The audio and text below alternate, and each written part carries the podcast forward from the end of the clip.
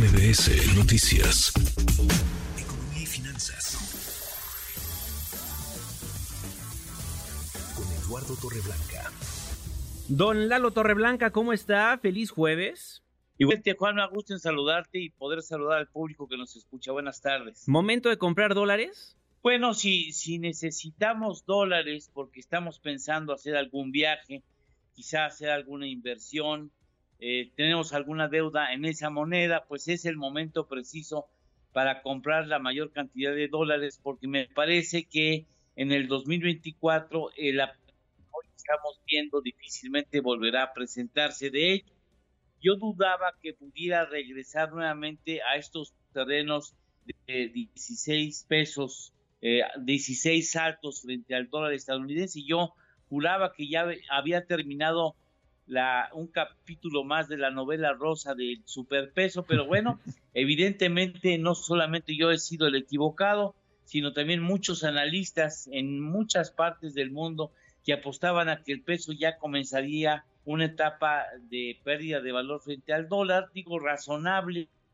pues nos hemos equivocado. Y valdría la pena por eso, Juanma, preguntarnos ante el público y poder explicar quizá si se está fortaleciendo el peso o se está debilitando el dólar y a qué se debe que hoy la paridad esté por debajo de los 17 pesos.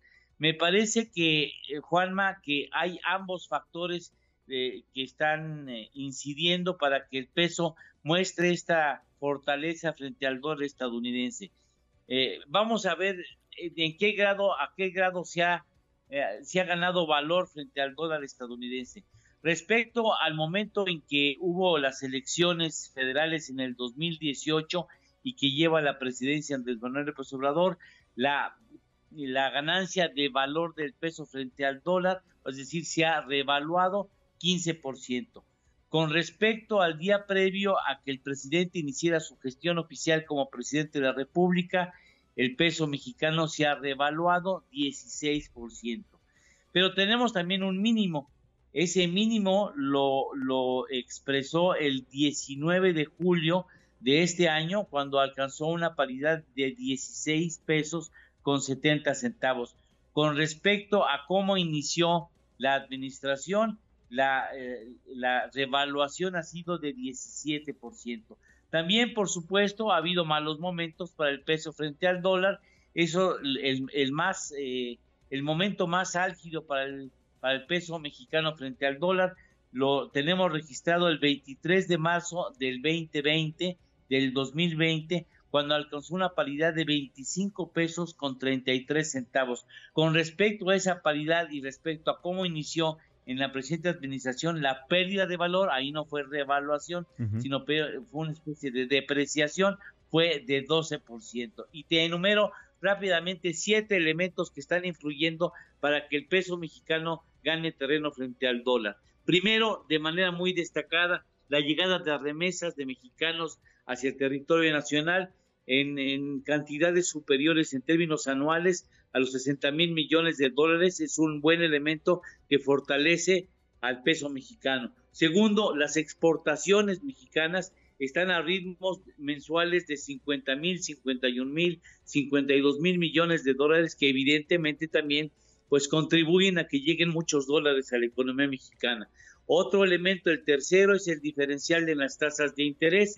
La tasa de interés en México es sensiblemente más alta que la tasa de interés de la deuda gubernamental norteamericana y eso es atractivo para muchos inversionistas institucionales, los grandes inversionistas que aprovechan estas tasas. Cuatro, la perspectiva del nearshoring o relocalización de las empresas en territorio mexicano prometen eh, llegada de inversiones importantes, algunas se concretan, algunas simplemente se anuncian y eso finalmente genera un movimiento eh, eh, positivo para el peso mexicano frente al dólar.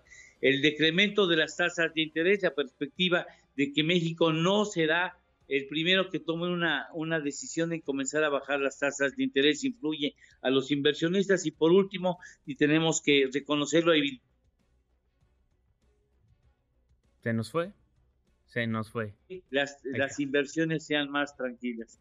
Entonces, por esas razones, por esas siete razones fundamentales, me parece que el peso mexicano va ganando terreno frente al dólar, independientemente de una política fiscal en la Unión Americana que favorece a la, realización de negocios y el trayecto económico en, Estados Unidos y eso tiene consecuencias positivas también para su socio comercial que es México. Pues la segunda moneda con el mejor desempeño, ¿no? Detrás solamente el peso colombiano. Exactamente, hemos tenido una época que, ojo, el que tengamos una moneda tan fuerte frente al dólar estadounidense no necesariamente es una buena noticia ni beneficia de manera general a la economía.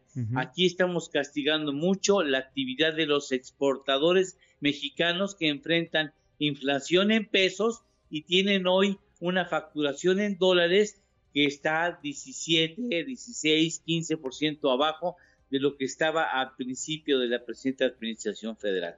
Bien, tenemos postre, don Lalo Torreblanca. Claro que sí, Juanma. El 42% de los seres humanos que en la Tierra cuentan con un patrimonio superior al millón de dólares, el 42% o están en Estados Unidos o están en Canadá. Se concentran fundamentalmente en la zona norte del continente americano. Ándale, está muy interesante eso. Eduardo Torreblanca, Jax, muchísimas gracias. Nos escuchamos mañana en el último programa del 2023.